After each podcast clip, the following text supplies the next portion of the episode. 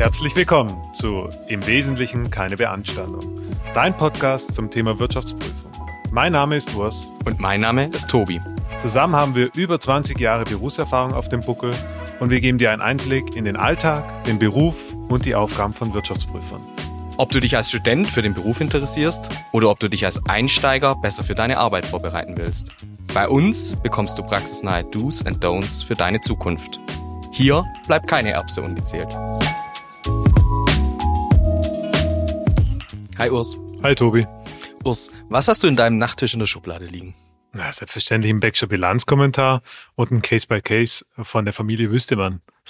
Das ist schon mal sehr vorbildlich als Wirtschaftsprüfer. ich dachte, du hast da vielleicht noch so eine Bucketlist liegen mit deinen Top-Findings, die du unbedingt in deiner Karriere mal haben möchtest. Oh ja, das ist natürlich auf jeden Fall eine tolle Idee.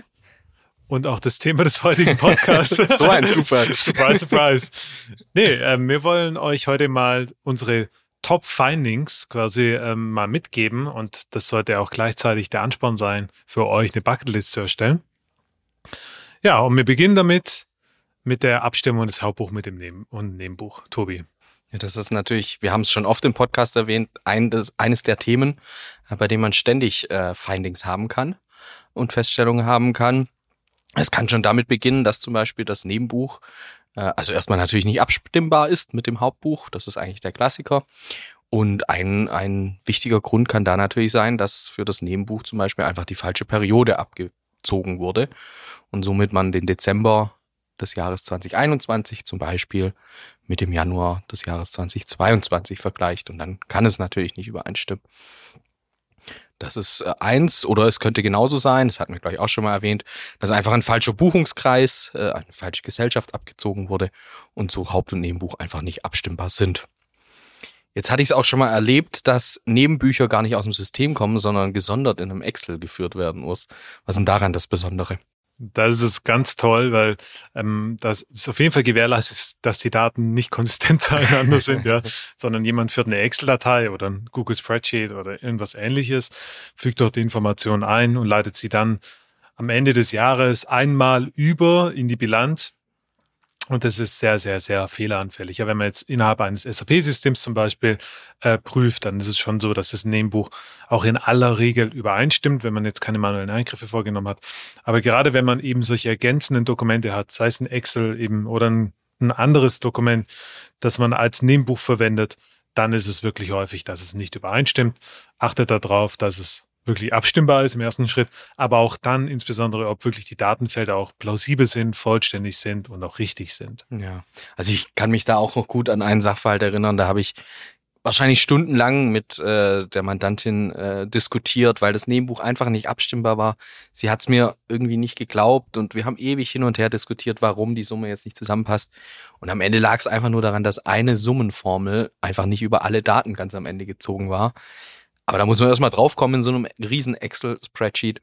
Deswegen, ja, ihr solltet immer darauf hoffen, dass das Nebenbuch irgendwo aus einem System kommt und nicht einfach nur auf dem Rechner geführt wird.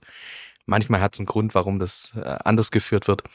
Und dann schaut einfach insbesondere, dass die Datenqualität stimmt und die Formeln einfach zusammenpassen, die da äh, verwendet werden. Wäre eigentlich mal ein gutes Thema für einen anderen Podcast, oder? So die 15 wichtigsten Excel-Hacks für WPs. ja, das stimmt, das stimmt. Ich glaube, das ist das meist benutzte Tool, das wir äh, mit, im Einsatz haben, oder? Mit Abstand, definitiv. Also ich habe viel, ich glaube, in meinem ersten Jahr habe ich fast mehr über Excel als über Bilanzierung gelernt. ja, das stimmt eigentlich, oder? Das ist ja. gar nicht so abwegig tatsächlich. Absolut. Ja. ja. Also man lernt sehr viel Formeln, sehr viele Pivot-Tabellen. Ja, also Shortcuts glaub, auch, dass man oh, schneller vorankommt. Wichtig. Ja. Da Bis zur Sehenscheinentzündung. äh, also achtet darauf, Abstimmung, Hauptbuch und Nebenbuch kriegt ihr ganz einfach abgefangen, in Anführungszeichen, dadurch, dass es abstimmt. Macht es bitte gleich zu Beginn. Wir hatten es auch in meiner vorigen Folge, dass es eben übereinstimmt, dass ihr nicht unnötig Zeit damit verschwendet, Daten zu überprüfen, die eben nicht konsistent sind und richtig sind.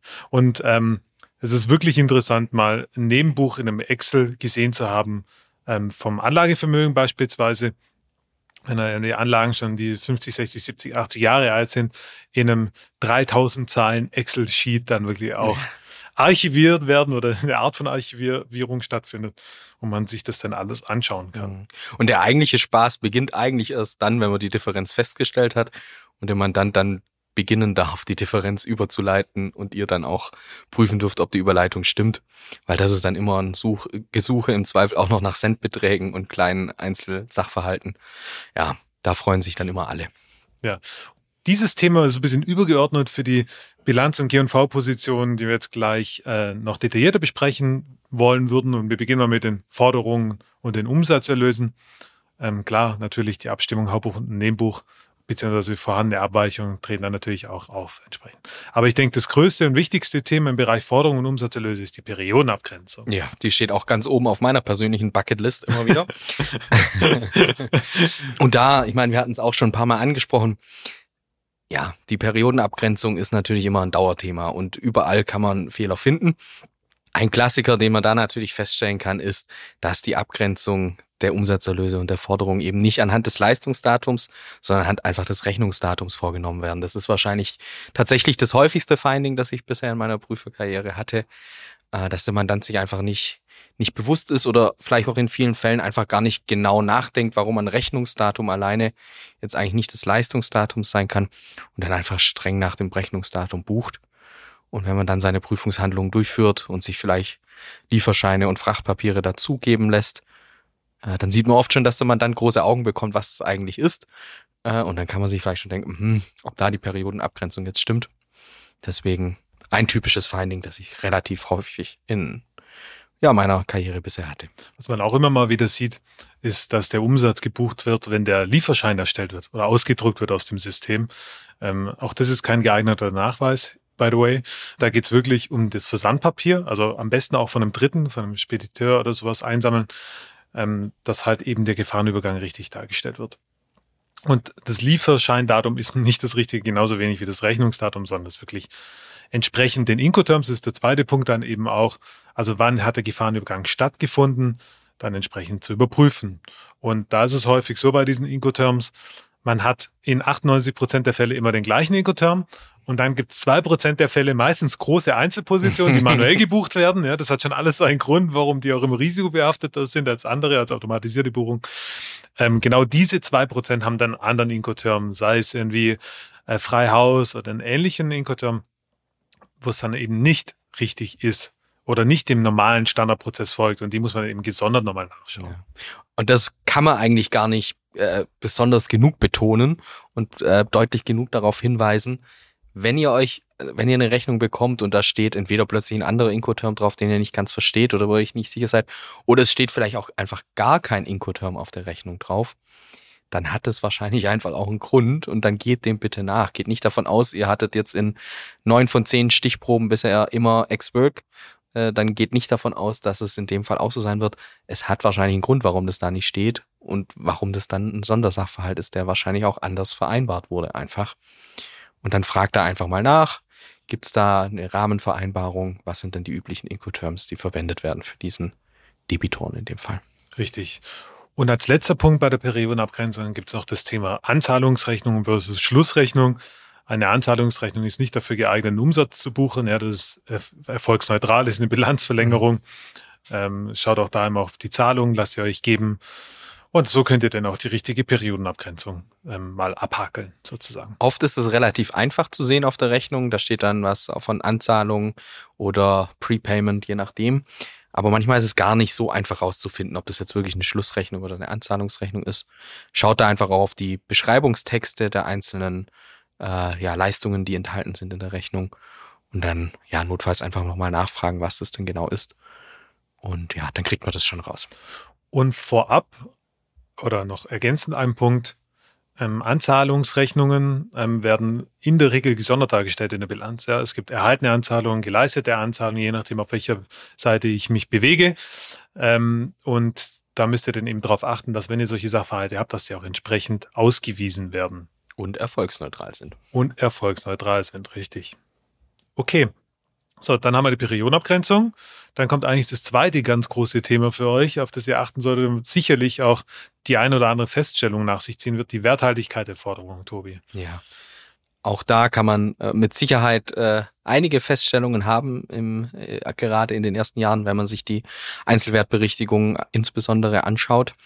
Und da ist natürlich die Prüfungshandlung ganz klar, ihr guckt euch die Überfälligkeiten an Und ähm, darauf ist zu achten, wenn da große Beträge mit hoher Überfälligkeit in der Altersstrukturliste auftauchen, dann geht dem nach, dann deutet auch viel darauf hin, dass hier vielleicht sogar eine äh, Wertberichtigung vorzunehmen wäre. Was man da auch mal machen kann, wenn man jetzt große offene Posten mit Überfälligkeiten hat, gibt den Namen des Debitoren einfach mal in Google ein. Oft äh, erlebt man dann Überraschendes und sieht da plötzlich einen Eintrag zur Eröffnung des Insolvenzverfahrens beispielsweise. Dann habt ihr natürlich den absolut besten Grund, äh, um eine Wertberichtigung vornehmen zu lassen. Vielleicht sogar schon die Forderung ausbuchen zu lassen. Also, wenn ihr äh, irgendwie recherchieren möchtet, gebt einfach mal den Namen des Debitoren bei Google ein. Und diese Überfälligkeiten, die werden auch bei jedem Mandanten unterschiedlich berechnet. Ja, mhm. das muss man auch wissen oder kann man auch mal wissen. Da gibt es auch Gestaltungs- oder Möglichkeiten, eben wie man das anwenden kann aus Sicht des Mandanten. Ähm, da kann man Intervalle nehmen von 30, 60, 90 Tagen. Man kann aber auch 40, 80, 120. Ist alles ein bisschen davon abhängig, wie das Geschäftsmodell funktioniert und wie eben diese Werthaltigkeit dann auch entsprechend begründet werden kann.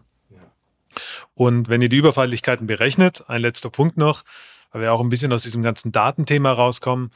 Wenn ihr euch auf das Rechnungsdatum stützt bei dieser Auswertung, dann achtet auch mal bitte darauf, dass das Rechnungsdatum auch wirklich richtig eingegeben wurde in das System. Das heißt, ähm, die Überfälligkeit bezieht sich immer auf dieses Datum zum Stichtag dann entsprechend. Und wenn dieses Datum falsch eingetragen wird von dem Sachbearbeiter, dann berechnet er natürlich die falsche Überfälligkeit. Darum nehmt euch mal Rechnungen, die ihr auf auf Basis anderer Prüfungshandlungen, zum Beispiel der Periodenabgrenzung, gezogen habt. Schaut mal in diese Stichproben rein, guckt mal, ob das Rechnungsdatum auch richtig hinterlegt wird, dass ihr eben dieses Datenfeld auch entsprechend bestätigen könnt. Ja.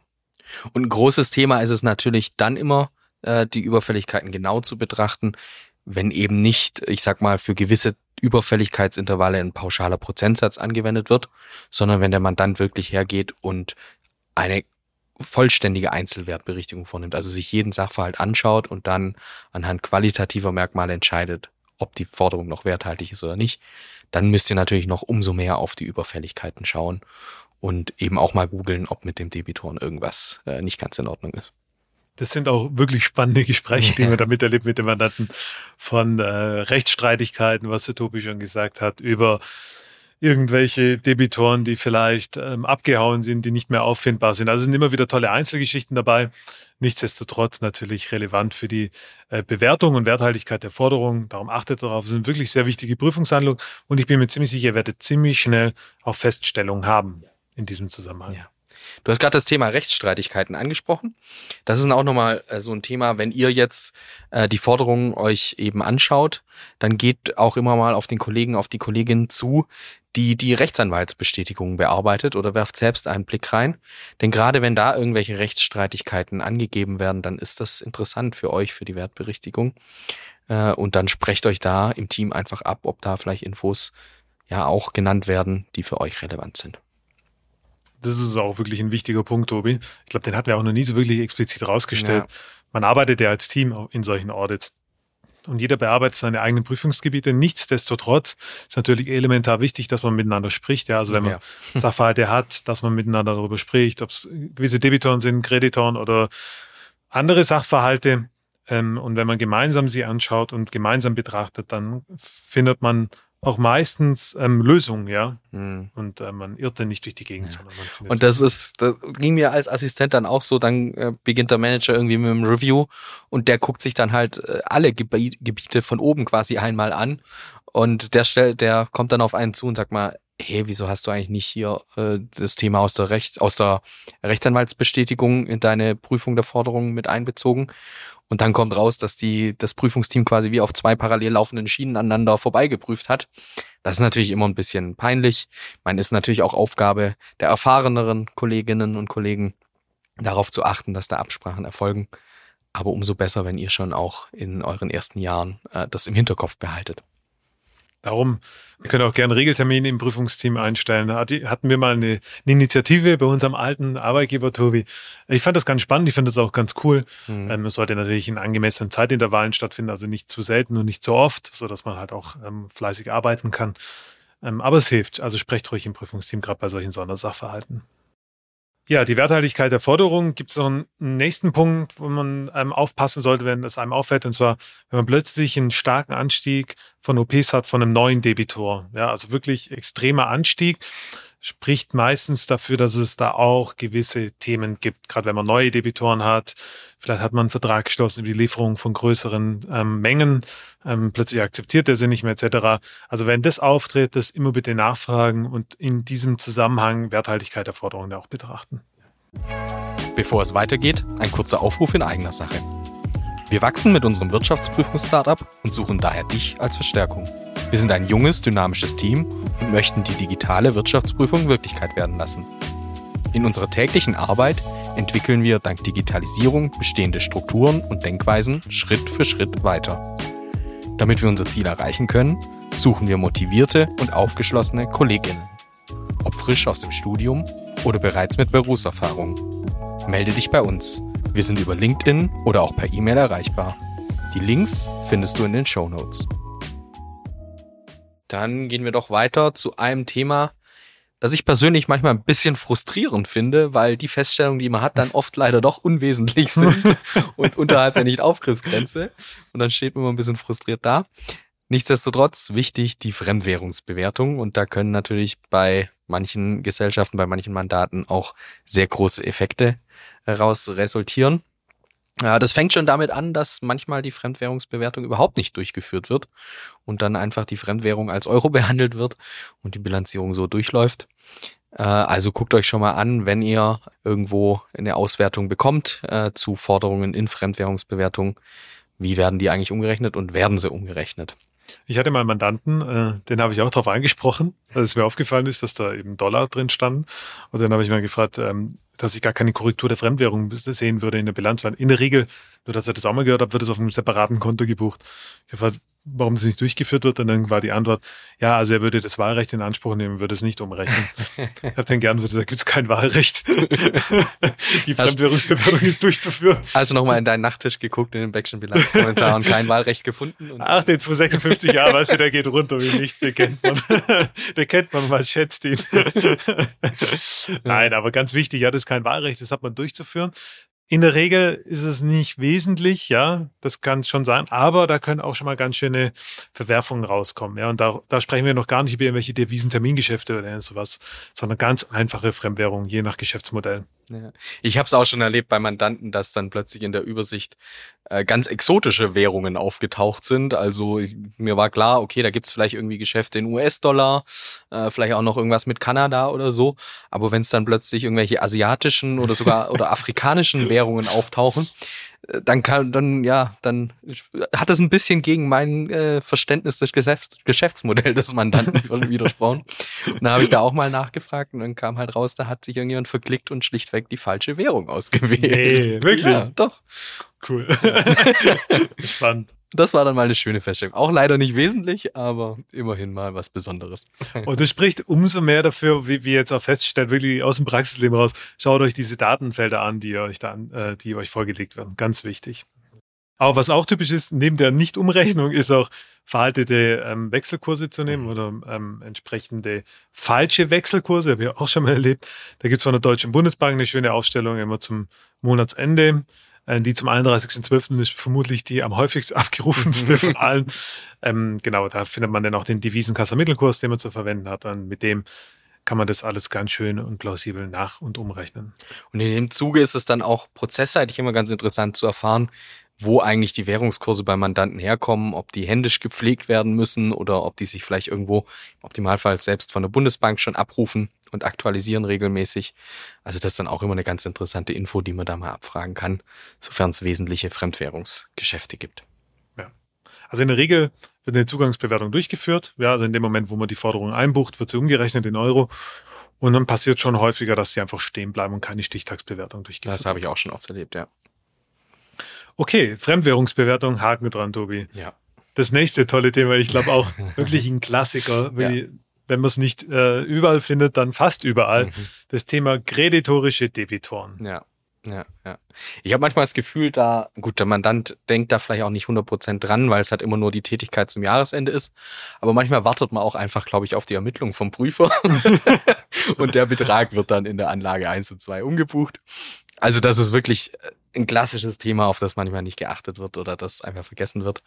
Also ihr müsst einfach schauen in der Prüfung der Forderungen, ob ihr Debitoren habt, die kreditorisch werden, wo die Beträge einfach gekippt sind im Gesamtsaldo.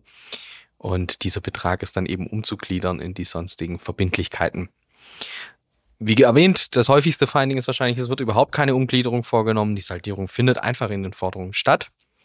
Aber genauso könnte es auch sein, wenn da jetzt ein äh, Debitor irgendwie über mehrere Jahre schon kreditorisch ist, dann kann man auch mal hinterfragen, ob das überhaupt ein Debitor ist, ob, ob das nicht eigentlich ein Kreditor ist, der einfach nur falsch angelegt wurde und gegenüber dem man eigentlich ständig Verbindlichkeiten hat. Und dann ist natürlich auch die Umgliederung in die sonstigen Verbindlichkeiten nicht richtig, sondern dann ist das einfach eine Verbindlichkeit aus Lieferung und Leistung. Hm, das passiert häufig in dem Zusammenhang, wenn man neue Produkte oder der Mandant neue Produkte anbietet und ein ehemaliger Debitor dann plötzlich auch noch zum Lieferanten von einem neuen Produkt wird oder von, von diesem neuen Produkt wird, von, für, keine Ahnung, liefernde Teilkomponente oder sowas und man dann vereinfachend einfach den Debitor nimmt, ja.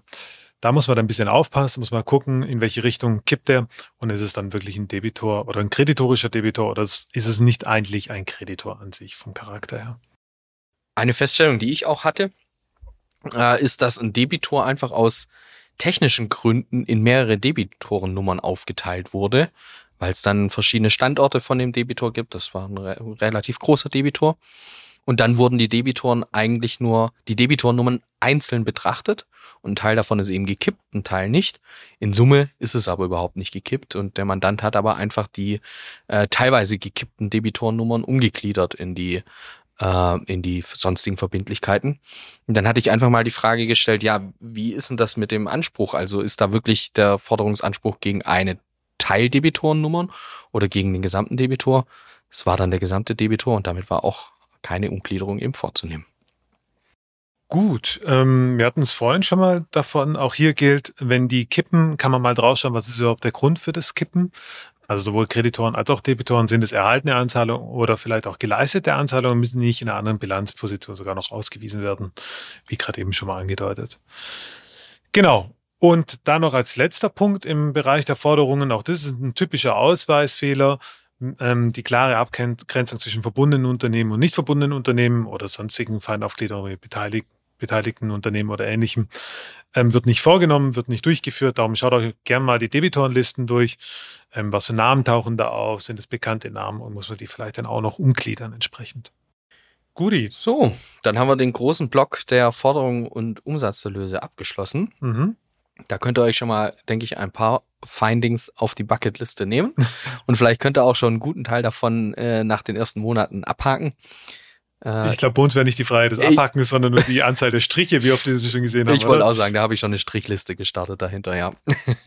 Man kann auch mal, wenn man lustig ist, so eine Liste mal aufbauen und mal überlegen, wie viel man haben wird am Ende der Prüfungssaison. und das sind sein Nachtisch. Neben dem Backschen-Bilanzkommentar. Sehr gut. Nein. Okay, dann gehen wir doch zum nächsten Block, der jetzt äh, relativ ähnlich ablaufen wird. Äh, gehen wir ein bisschen schneller drüber, nämlich die Findings, die man üblicherweise bei den Verbindlichkeiten was Lieferung und Leistung haben kann. Auch da beginnen wir mit der Periodenabgrenzung und äh, möchten natürlich nochmal auf die Besonderheit hier hinweisen, dass wir nicht auf die Existenz gehen, wie wir es bei den Forderungen eben machen, sondern uns hier jetzt die Frage der Vollständigkeit stellen müssen. Urs, und welche Risiken oder welche Erfahrungen hast du da schon gemacht in deinem Prüfungshandlung? Also ganz häufig ist ähm, keine oder eine falsche Periodenabgrenzung logischerweise bei den Kreditoren. Was man so ein bisschen vom Doing her oft im ersten Moment falsch macht, ist, dass man eben die Kreditoren zum Stichtag anschaut. Ja, das macht relativ wenig Sinn im Hinblick auf die Vollständigkeit, wie du es gerade gesagt hast, Tobi. Also da darauf achten, dass ihr eben die Einzelpostenlisten des neuen Jahres euch anschaut und schaut, ob da Positionen drin sind, die ins alte Jahr reingehören würden. Und da auch gerne mal den Fokus darauf legen, auf Dienstleistungen, also solche Posten, die wirklich einen Ergebniseffekt haben. Eine Bilanzverlängerung ist auch ein Fehler, aber die ähm, Ergebniseffekte sind dann doch bedeutsamer. Deswegen auch da gerne mal ein bisschen risikobehafteter vorgehen und euch vorselektieren, welche Position ihr euch da genauer anschauen mhm. wollt. Und die Dienstleistungen sind auch einfach ein bisschen riskanter insofern oder risikobehafteter, äh, weil einfach kein Wareneingang logischerweise erfolgt ist und damit gehen die Rechnungen auch einfach unter. Wenn es da kein genaues Tracking von äh, Bestellungen und Beauftragungen gibt, die dann äh, zum Jahresende noch erfolgt sind, äh, dann hat da vielleicht auch gar keiner die Rechnung auf dem Schirm. Die kommen dann irgendwann im neuen Jahr, vielleicht ein bisschen später, weil äh, der Handwerker aufgrund von Weihnachten die Rechnung erst drei Monate später dann stellt. Ja, und dann hat die keiner auf dem Schirm gehabt, hat sie keiner abgegrenzt keine Rückstellung gebildet und damit hat man dann einen Abgrenzungsfehler. Ganz typischer Fehler. Ist auch immer wieder interessant. Auch dort, was für besondere Geschichten dann immer wieder auftauchen. Weil oft sind es dann eben nicht die Positionen, die durch den Standardprozess durchgehen. Ja. Als zweites Thema Fremdwährungsbewertung, genau das gleiche wie bei den Debitoren. Auch hier gilt der Devisenkasser-Mittelkurs. Auch hier gilt kein Wahlrecht. Ja, also es ist umzurechnen zum Stichtag und er achtet da auch auf die richtigen Kurse. Und dann zu guter Letzt noch das Thema debitorische Kreditoren, quasi das Pendant zu den äh, äh, kreditorischen Debitoren. Das ist immer so ein bisschen äh, ein Zungenbrecher, dass man da nicht das falsch rumsagt. Genau, also debitorische Kreditoren, auch da wieder darauf achten, ähm, was ist der Charakter davon? Sind welche gekippt, in Anführungszeichen? Das heißt, sind Kreditoren vorhanden, die ein debitorisches Saldo aufweisen? Dann schaut euch das an, das muss umgegliedert werden und auch entsprechend in den sonstigen Vermögensgegenständen ausgewiesen werden. Gut, ich glaube, damit haben wir eigentlich auch schon Forderung Verbindlichkeit abgeschlossen. Ja. So, das nächste größte Thema werden wir auch häufig oder werdet ihr häufig sehen, das Thema Sachanlagevermögen, Tobi. Ja. Was hast du da so für Erfahrungen gemacht mhm. bisher? Also ich glaube, der größte Block mit den größten Diskussionen, die bisher hatte, äh, ist das Thema Aktivierungspflicht versus äh, ob du es aufwandwirksam erfasst. Äh, da hat man natürlich die großen Feststellungen, Meistens nicht bei der Zugangsprüfung. Also das habe ich, also gibt's genauso natürlich, dass man irgendwie einen Zugang prüft und dann feststellt, das ist gar nicht aktivierungspflichtig. Aber gefühlt noch häufiger, wenn man die Instandhaltungsaufwendungen sich anschaut, äh, was da so erfasst wurde, dann findet man oft doch äh, ja, Rechnungen, die eigentlich aktivierungspflichtig waren, ob es dann irgendwelche Erweiterungen von Gebäuden sind, äh, irgendwelche wesentlichen Verbesserungen an äh, Geschäfts- und Betriebsausstattung und ähnlichen Themen. Also das ist wirklich, die Instandhaltungsaufwendungen sollte man in jedem Fall einmal durchgucken, auch wenn bei der Prüfung der sonstigen betrieblichen Aufwendungen vielleicht da keine Stichproben reinfallen. Guckt einmal in das Konto rein. Allein die Buchungstexte zu lesen kann manchmal ganz unterhaltsam sein. Was einfach auch witzig ist, was da so instand gehalten wird.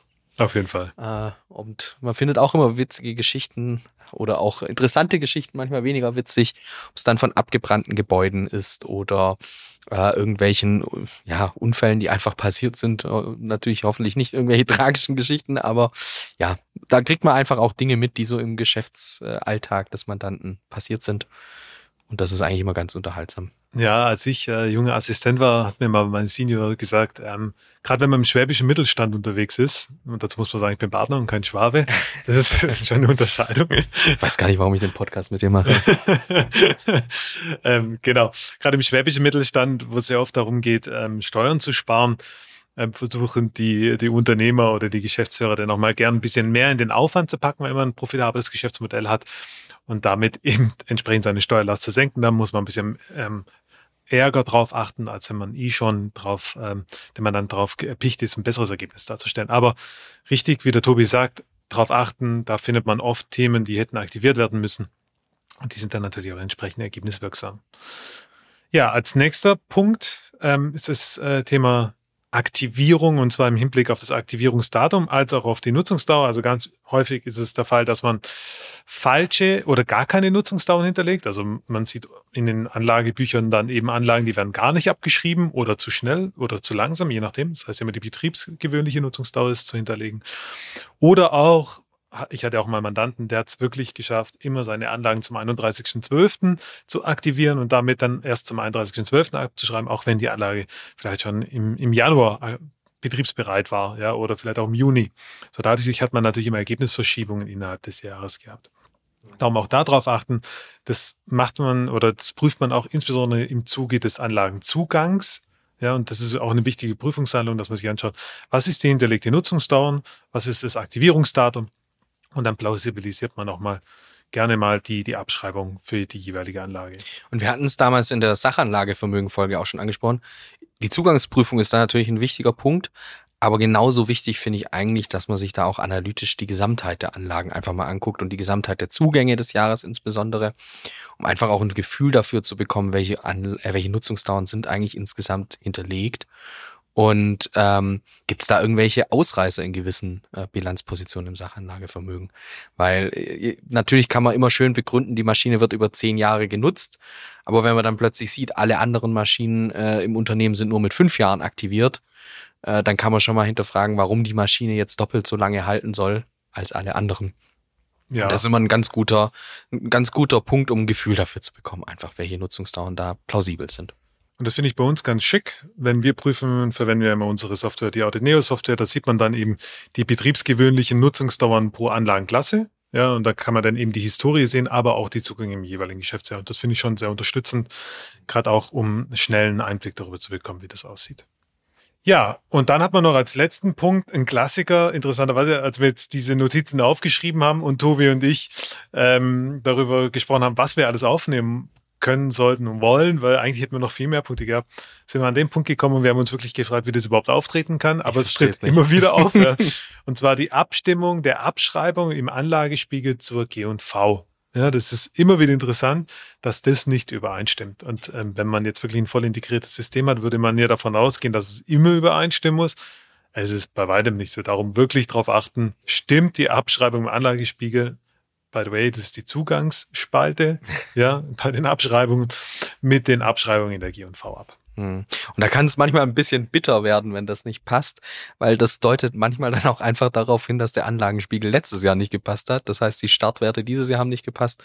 Und dann ist natürlich die Versuchung auch ein bisschen groß, die äh, Plug-Position äh, Abschreibung dann zu nutzen, um die Werte zum Jahresende dann wieder passend zu machen. Deswegen, wenn man hier ein Finding hat, dann kann das manchmal heißen, dass man sich vorher noch mal ein bisschen angucken sollte, ob da nicht was falsch gelaufen ist. Ja, das ist wirklich mühsam, wenn man dann im nachfolgenden Jahr aus dem Fehler rausgehen muss und ähm, dann eben entsprechend anpassen muss oder über die Abgänge, Zugänge dann entsprechend dann auch die Werte mit denen spielen muss, damit es dann am Ende wieder aufgeht. Darum ganz wichtig, pass immer, passiert immer wieder, ist total interessant. Irgendwann werden wir mal rausfinden, warum und dann werden wir es euch mitteilen. Gut, das waren eigentlich so die Top-Findings im Bereich des Sachanlagevermögens. Ähm, dann haben wir noch ein weiteres Top-Finding, ähm, Thema Arab-Perab. Tobi, mit was willst du anfangen? Ich nehme mal den äh, PRAP, fange ich mal an. Das ist natürlich das Thema, wenn ihr irgendwelche äh, Mieten oder Lizenzerlöse habt, dann achtet da mal bitte immer bei den Rechnungen, für welchen Zeitraum die eigentlich äh, erzielt werden. Also wenn es da vorab irgendwelche Zahlungen gibt, äh, die eingegangen sind, wir sind jetzt natürlich auf der Erlösseite, dann schaut mal, ist das vielleicht äh, über den Stichtag hinweg und äh, muss man da vielleicht was abgrenzen, was dann als PRAP eben auszuweisen wäre. Und das kann manchmal ein bisschen untergehen, weil man ja die Rechnung äh, dann eben, ja, die ist schon eingegangen oder rausgegangen, besser gesagt in dem Fall. Ja, das Geld ist eingegangen, dann wird da auch gern mal gebucht, einfach der Erlös. Äh, und vielleicht übersieht man das auch beim Prüfen einfach mal, wenn man dann die entsprechende Rechnung sich einholt. Aber achtet da unbedingt drauf, welcher Leistungszeitraum steht da eigentlich. Und da ist dann in dem Fall auch nicht entscheidend äh, das, der, das erste Datum des Leistungszeitraums, wenn wir eben eine gewisse Spanne haben und die ist über den Stichtag hinweg, dann haben wir eine Abgrenzung vorzunehmen und die ist als PRAP darzustellen. Wirklich auch ein Klassiker, ja. Ähm, und das Pendant dazu, der Arab, auch bei, wenn ich äh, bei Softwarelizenzen, wenn ich sie lizenziere selber, wenn ich im Voraus ähm, die Jahreslizenz bezahle, dann habe ich die auch entsprechend abzugrenzen über die jeweilige Laufzeit. Ähm, aber auch ganz klassischerweise um den Stichtag rum, den 31.12. Versicherung. Ja, man kriegt die Versicherungsprämie oder Police kriegt man dann irgendwie Mitte Dezember. Man überweist es und das ist aber für das darauffolgende Jahr. Ganz, also übrigens ein Klassiker, ist komplett dann abzugrenzen. In dem Fall ist Ergebnis neutral ähm, und hat dann auch entsprechende Ergebniswirkung. Hm. Auch da ist es manchmal ein bisschen frustrierend. Man kann mit seinem Wissen glänzen, aber oft sind die Versicherungen dann doch nicht so hoch, dass es wesentlich wird. Dennoch achtet darauf und guckt, welcher Effekt sich daraus ergibt. Ihr hört, ich bin ein bisschen frustriert da manchmal. Ihr solltet ihn sehen. Gut, und zum Abschluss ähm, noch ein Thema, was uns ein bisschen auf dem Herzen liegt, weil wir es immer wieder sehen, als kleiner Tipp. Das Thema Ausweis in der G&V. Es gab das BILRUC, ja, das hat so ein bisschen die Umsatzerlösdefinition verändert. Und damit hat sich nicht nur die Umsatzerlösdefinition verändert, sondern auch der korrespondierende Materialaufwand. Das stimmt. Ja, also da achtet darauf, dass auch wirklich alle Positionen, die vielleicht noch im sonstigen betrieblichen Aufwand oder in den sonstigen betrieblichen Erträgen drin hängen, die aber eigentlich per Definition in die Umsatzerlöse gehören, dass es auch korrespondierend den entsprechenden Materialaufwand dazu ja. gibt. Und ein spannendes Thema sind da oft die Konzernweiterverrechnungen, äh, äh, die es da eben gibt. Da muss man sich immer so ein bisschen ja, es ist ein umfassendes Thema, kann man sich auch mal äh, nachts, wenn man im Bett liegt, äh, seinen Beckschen Bilanzkommentar aus dem Nachttisch hervorholen und mal nachlesen. äh, Jetzt muss ich mir echt dann kaufen. Kontrolliere das nachher aus. Ich weiß gar nicht, ob der ins Nachttisch reinpasst. Auf jeden Fall. Genau. Da muss man einmal ein bisschen gucken, was ist der Charakter dieser Konzernweiterberechnung? Ist da eine Marge drauf oder ist es wirklich die Weiterbelastung reiner Kosten? Und ja, da können sich dann Diskussionen ergeben, ist es jetzt eben Umsatzerlös, ist es äh, Materialaufwand oder sind es doch sonstige betriebliche Erträge und sonstige betriebliche Aufwendungen. Gut, damit würde ich sagen, sind wir durch die Top, ich weiß gar nicht, wie viele Finding waren es denn jetzt? Einige, auf jeden Einige. Fall eine lange Liste, die man ja. da hat. Das wird jetzt eine lange Bucketlist für die Zuhörer. ich hoffe, ihr konntet, oder wir hoffen, ihr konntet ein bisschen was mitnehmen. Ja. Und schaut mal in einem Jahr, wie, äh, wie viele davon ihr äh, erfüllt habt von den Findings. Urs, aber jetzt dürfen wir die Folge natürlich noch nicht, äh, noch nicht beenden. Ich habe gedacht, ich komme drum rum. ich habe schon gemerkt, du bist drum gekommen. jetzt hast du wieder 60 Sekunden Zeit. Fass uns doch bitte nochmal zusammen. Was sind die wichtigsten Punkte, die wir heute mitnehmen sollten? Also, die wichtigsten Punkte sind Abstimmung, Hauptbuch, Nebenbuch. Ja, achtet darauf, dass die Zahlen, bevor ihr anfangt zu prüfen, auch abstimmbar sind zu den jeweiligen Bilanzen. Ja? Also, dass ihr da eben nicht das Falsche zieht, um falsche Prüfungshandlungen durchzuführen, beziehungsweise falsche Stichproben im Worst Case sogar zu ziehen. Das nächste ganz große Thema für euch, das Thema Periodenabgrenzung. Auch da darauf zu achten, welche Datenpunkte liegen erstmal vor, überprüft die Datenpunkte, aber dann eben auch entsprechend nach dem Leistungsdatum entsprechende Periodenabgrenzung zu überprüfen und nicht nach dem Rechnungsdatum oder dem, dem Lieferschein. Ja? Das nächste Thema ist die Werthaltigkeit der Forderung. Ganz wichtig. Überfälligkeiten, Rechtsstreitigkeiten. Sprecht im Team. Guckt, dass ihr die Themen auch gemeinsam dann angeht, wenn ihr merkt, es ist so ein übergeordnetes Thema. Und ähm, dann bringt auch dieses Thema dann entsprechend übers Ziel. Das Thema Fremdwährungsbewertung zieht sich dann über die Forderungen und die Verbindlichkeiten durch. Auch das ist kein Wahlrecht, ja, es ist durchzuführen.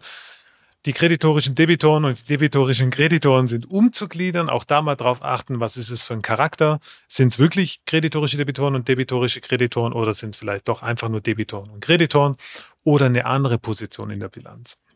Und dann zu guter Letzt das Thema Feststellung im Sachanlagevermögen, Positionen, die im Instandhaltungsaufwand ähm, ergebniswirksam erfasst wurden, die vielleicht aktiviert werden müssen, fehlende bzw. falsche Nutzungsdauern. Vergleicht da mal ein bisschen die Nutzungsdauern mit der Historie. Falls es da wesentliche Veränderungen gibt, sprecht mal mit dem Mandanten darüber und schaut bitte, dass die Aktivierungsdaten entsprechend dem betriebsbereiten Zustand ähm, entsprechen und nicht zu einem zufällig gewählten Datum hinterlegt werden im System, um da eben dann auch entsprechend ergebniswirksam zu ähm, korrigieren. Sehr schön. Okay, waren 50 war, Sekunden. Das war jetzt wir sagen, es waren 50 Sekunden. Aber es gilt.